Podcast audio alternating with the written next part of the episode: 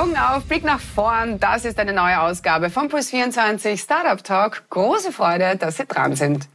Ich schaue mir heute die Kinder- und Erwachsenen-Nachhilfe-App eSquirrel ganz genau an, beziehungsweise spreche ich mit dem Macher derselbigen, nämlich mit dem Michael Maurer. Der wird momentan nicht nur mit Preisen überhäuft wegen der App, sondern hat auch zum Bildungssystem in Österreich einiges zu sagen. Wird spannend. Los geht's. Und damit herzlich willkommen, Michael Maurer, Gründer von eSquirrel. Hallo Michael, schön, dass du dir Zeit nimmst. Ich freue mich, sehr cool. Ja, sehr gerne. Danke für die Einladung. Michael, eSquirrel hat ja äh, verschiedene Einsatzgebiete, ist für Eltern, Lehrer und Schülerinnen gedacht. Bleiben wir mal bei letzteren. Mittels eurer App können die Kinder an ja, Lernquiz teilnehmen, passend zu den Schulbüchern. Erzähl mal ganz genau, wie das Ganze funktioniert. Na, man lädt die App einfach aus dem App Store ähm, und sucht sich das entsprechende Buch aus, ähm, das man auch in der Schule verwendet oder auch das Fach. Ähm, man kann auch eine Matura-Vorbereitung damit machen, für Mathematik zum Beispiel oder Englisch, Französisch ähm, und dann dazu Aufgaben lösen die weit jetzt über nur Multiple-Choice-Aufgaben herausgehen, also auch wirklich Lückentexte ähm, auch ausfüllen zum Beispiel oder Zuordnungsfragen, Ja-Nein-Fragen und so weiter. Und ähm, sehen sich, wenn man das in der Klasse macht, mit dem Lehrer auch in ihrem sozialen Kontext. Also das heißt, sie sehen einfach ihre Mitschüler, sehen, ah, der hat da schon eine Quest abgeschlossen, der hat dann schon damit gelernt ähm, und sind einfach so motiviert, auch im Leaderboard weiterzumachen und weiterzulernen. Darüber hinaus gibt es noch ähm, effiziente Wiederholungsalgorithmen, dass man eine Einheit einfach nicht nur einmal macht und dann aber eh wieder vergisst, sondern dass man es immer in größer werdenden Abständen wiederholt.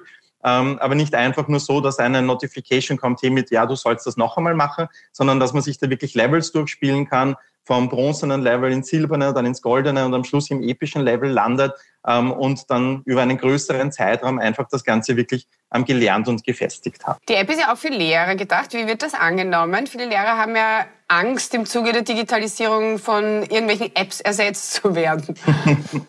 ähm, nee, es wird eigentlich sehr gut angenommen, weil es ihnen Arbeit erspart.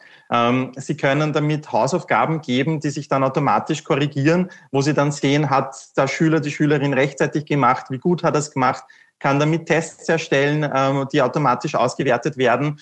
Und so können sich die Lehrer und Lehrerinnen halt wirklich auf die einzelnen Schüler auch mehr konzentrieren ähm, und müssen nicht ähm, Aufgaben, die immer die gleichen sind, quasi ständig halt durchkorrigieren und abhackeln. Bleiben wir noch ein bisschen bei den Pädagogen und Pädagoginnen im mhm. Land. Es gibt natürlich ganz viele Lehrer und Lehrerinnen, die wahnsinnig engagiert sind. Auf der anderen Seite gibt es aber halt auch die, die das Lehren eher als Wissensvermittlung sehen.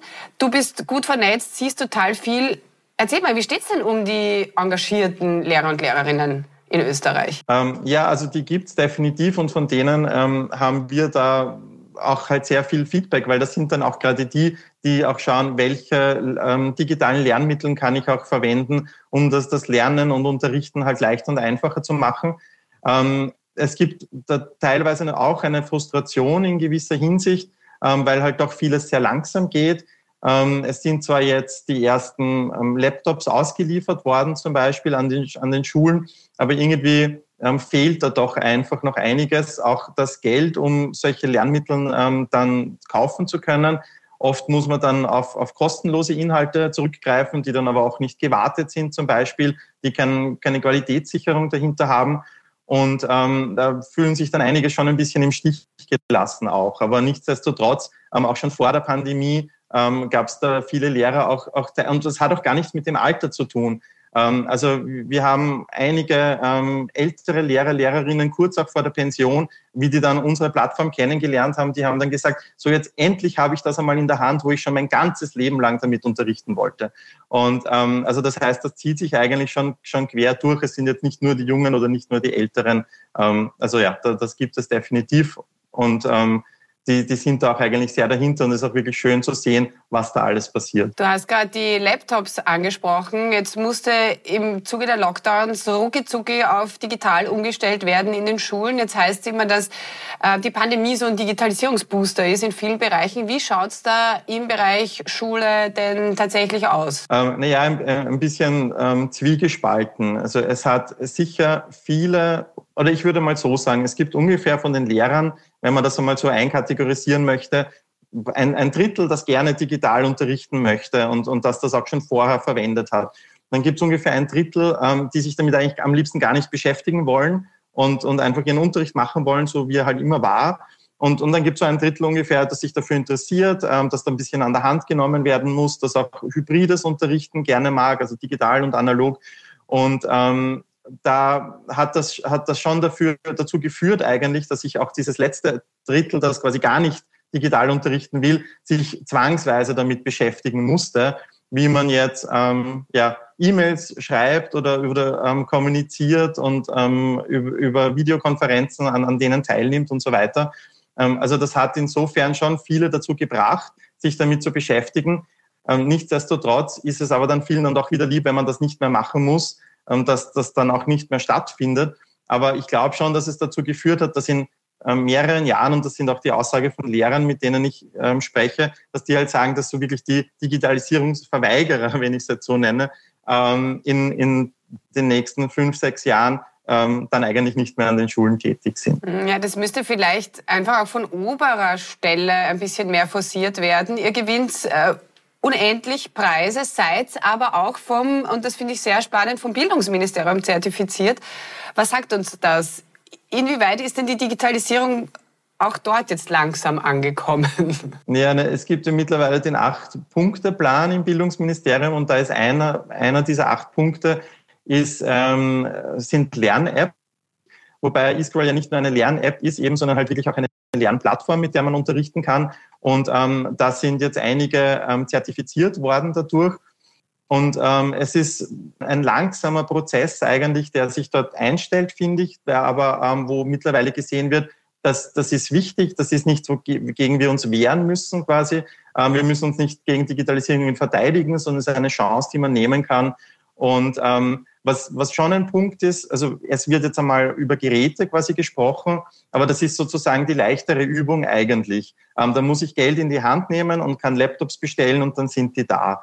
Ähm, was halt viel schwieriger ist, ist, wie komme ich zu den Lerninhalten eigentlich? Wie bereite ich das schülergerecht auf, so dass die gerne damit lernen wollen und ähm, auch, auch Spaß daran haben, dass das natürlich auch akkurat ist und so weiter und zeitgemäß ist. Das ist eigentlich die nächste Challenge und ich glaube, über die muss man doch noch um einiges mehr nachdenken. Du sagst jedoch, digitale Produkte werden systematisch benachteiligt.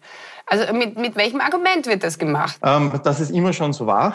Ach so, ja. Also ähm, Klar. Es, äh, ähm, also es ist, es ist so, dass halt ähm, über die Schulbuchaktion ähm, werden 85 Prozent der Schulbuchaktion ähm, kann äh, von, von dem Geld für Schulbücher ausgegeben werden. Und damit meint man eigentlich analoge Bücher. Es gibt jetzt schon teilweise auch, dass man da digitale Add-ons, dieses E-Book Plus, ähm, da irgendwie auch damit bestellen kann.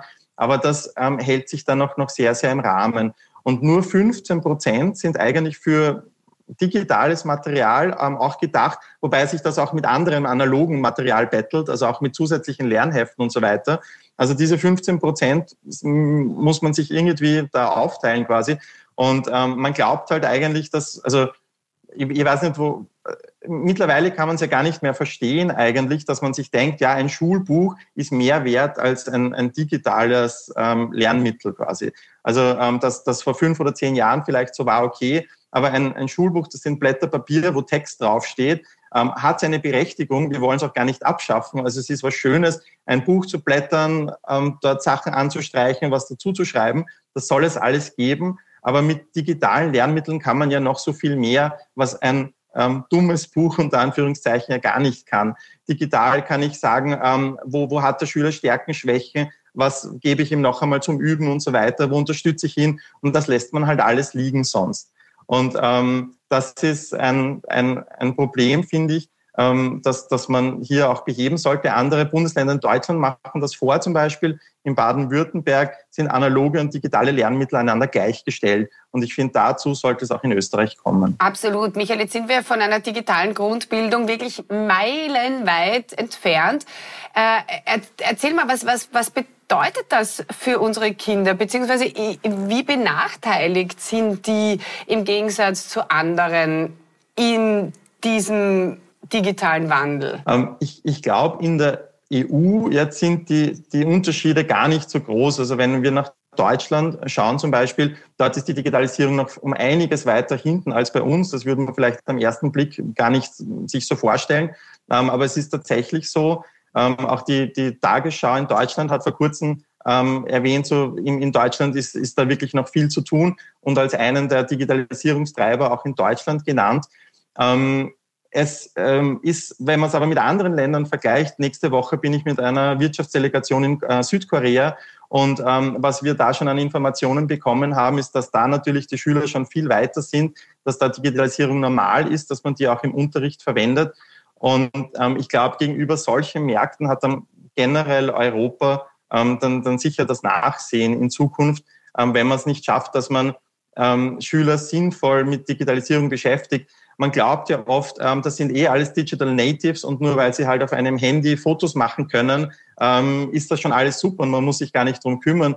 Aber ähm, es gibt viele 12-, 13-Jährige, die keine E-Mail schreiben können, die gar nicht wissen, wie das funktioniert, die nicht wissen, wie ich mich sicher im Internet bewege, ähm, was ich auf Social Media, was man eher macht oder was man nicht macht zum Beispiel, oder die Word oder Excel bedienen können. Das sind halt alles wirklich Fähigkeiten, ähm, die man braucht und die man auch ähm, unterrichten muss. Und da gibt es jetzt schon das Fach einmal digitale Grundbildung bei uns in der ähm, Sekundarstufe 1, also in den Mittelschulen und, und Gymnasiumunterstufe. Und ich glaube, das ist auch schon einmal ein guter Schritt, dass das wirklich ähm, verankert wird. Und da haben wir auch einen ähm, digitalen E-Scroll-Kurs dazu, mit dem man das natürlich lernen mhm. kann. Also da ist viel Luft nach oben. Pro Programmieren in der Volksschule, ja oder nein? Da, da bin ich ein bisschen zwiegespalten. Ich glaube, also ich bin eigentlich eher nein.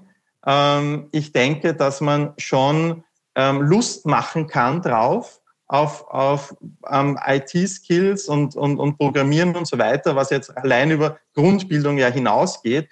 Ähm, ich glaube aber, dass das schon was Programmieren was sehr Abstraktes ist und dass man sich da in, in, also so mit 12, 13 Jahren einfach leichter tut, das zu verstehen, aber dass man in der Volksschule die Lust drauf macht, ähm, auf, auf Programmieren und dass das was Cooles, was Schönes ist, ähm, da, da glaube ich, kann man nicht früh genug damit beginnen. Ja, Michael, vielen herzlichen Dank. Dankeschön. Ich finde euch super, wirklich toll. eSquirrel, wo, wo seht ihr euch denn so in fünf Jahren? Ähm, ja, wir wollen ähm, der Lernbegleiter für das ganze Leben werden im Prinzip.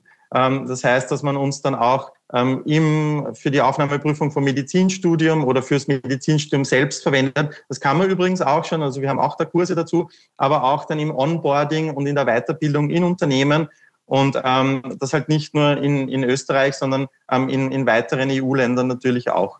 Und mhm. ähm, ja, schauen wir mal auch, was mit Südkorea passiert. Das ist auch ganz ja, spannend. Ja, super spannend. halt uns unbedingt auf dem Laufenden. Gut? Mache ich, sehr gerne. Und wir spielen zum Abschluss noch eine Runde Spamagement. Ähm, das mache ich mit all meinen Gästen. Zuerst reden, dann denken, heißt das Ding. Ja? Äh, bist du bereit? okay, ja. Herz oder Hirn? Äh, Herz. Schulskikurs oder Wienwoche? Schulskikurs. Schwänzen oder Stangeln? Mm, Stangeln. Schlaflose Nächte oder Tobsuchtsanfall? Mm, schlaflose Nächte. Exzellenz oder Sozialkompetenz? Na, schwierig, aber eher dann Sozialkompetenz. Mhm. Träumen oder aufwachen? Na, ich glaube, das Aufwachen ist schon ganz wichtig. Michael, danke. Alles Gute für dich. Dankeschön. Danke, gerne. Tschüss.